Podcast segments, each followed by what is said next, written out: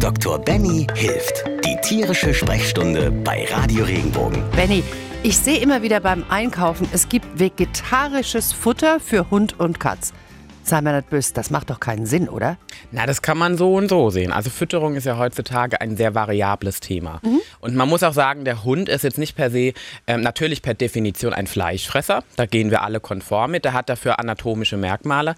Aber es ist so heutzutage, es gibt Hunde, die vertragen eine variable Diät. Heute das Steg, morgen dann das Trockenfutter und da gibt es keine Probleme. Und es gibt Hunde, die reagieren auf bestimmte Stoffe und die brauchen eine bestimmte Fütterung. Dürfte ich meinen Hund rein vegetarisch füttern? Braucht der nicht das Fleisch auch, die Proteine und das Eiweiß?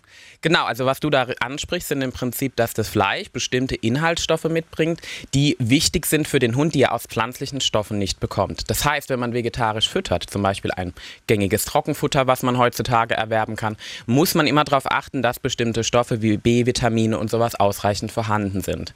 Ich rate immer dazu, weil das Vegetarische doch ein neuerer Trend ist, auch ähnlich wie beim Barfen, um wirklich sicher zu sein, dass ein Hund adäquat nach Alter, Alter, physiologischem Zustand und auch vielleicht Erkrankung so ernährt, wie, wie es sich gehört. Auch immer einen Tierarzt zu Rate zu ziehen, der einmal rechnet, ist da alles drin oder muss ich irgendwas dazugeben, irgendwas ergänzen. Meinetwegen vegetarisches Futter, gebe ich ein paar B-Vitamine hinzu, vielleicht einen schönen Apfel, was auch immer. Ne? Einfach um alles abzudecken und bedarfsgerecht zu füttern. Also da lieber auch mal den Fachmann fragen und nicht selbst sagen, hier, mein Hund nur noch Vegetarier, auf geht's. Das ist eine wichtige Idee, das sollte man tun. Benny, und es gibt ja sogar auch veganes Futter, ne? Ja, das ist ja natürlich so ganz klassisch. Wir Menschen übertragen das, was wir machen, ja gerne auf unsere Haustiere. Das ist in Studien untersucht und wir wollen ihnen was Gutes damit tun. Veganes Hundefutter, um das zu vegetarisch zu unterscheiden, enthält nichts tierischen Ursprungs. Und da muss man sagen, das ist schon wieder ein bisschen kritischer. Da muss man viel genauer hinschauen, dass auch wirklich, weil bestimmte Vitamine kriegen wir nur aus tierischen Produkten, bestimmte Mineralstoffe in großen Mengen, genauso auch bestimmte Fettsäuren und die können können wir nicht durch pflanzliche Nahrung abdecken. Eines allerdings ist wirklich wichtig, das merke ich auch beim Katzenfutter, dass Futter getreidefrei ist, richtig?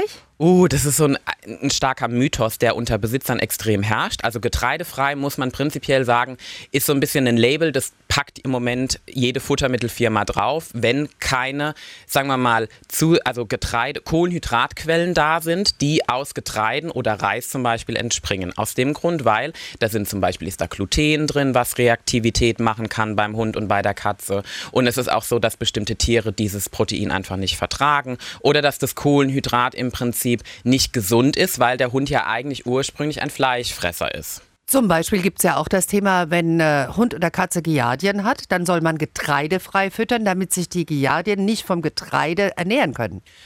Giardien sind ja so kleine Parasiten, die sich wie so kleine Saugnäpfchen auf dem, die Darmschleimhaut draufsetzen und die saugen praktisch dem Hund ja die Energie ab. Und wenn man jetzt kohlenhydratfrei ernährt, also es gibt eine Untersuchung, aber es gibt nicht richtig nachgewiesene Studien, dass damit sozusagen die, die Giardien in die Enge gedrängt werden. Ausgehungert werden. Richtig, genau. Aber es ist nicht so, dass man das 100% nachgewiesen hat. Aber so generell, Kohlenhydrate sind auch für einen Hund wichtig. Also man muss sich überlegen, wir haben drei Hauptkomponenten, Kohlenhydraten, Proteine und Fette. Und Prinzipiell kann man einen Hund, es gibt ja diese schönen Formeln, 40, 40, 20 oder auch andere Varianten zwischen Protein und Kohlenhydrat.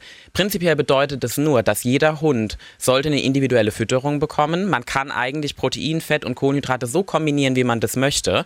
Es ist nur so, dass es nicht jedes Tier so verträgt. Und darauf muss man antworten. Wenn dir der Podcast gefallen hat, bewerte ihn bitte auf iTunes und schreib vielleicht einen Kommentar. Das hilft uns sichtbarer zu sein und den Podcast bekannter zu machen. Dankeschön.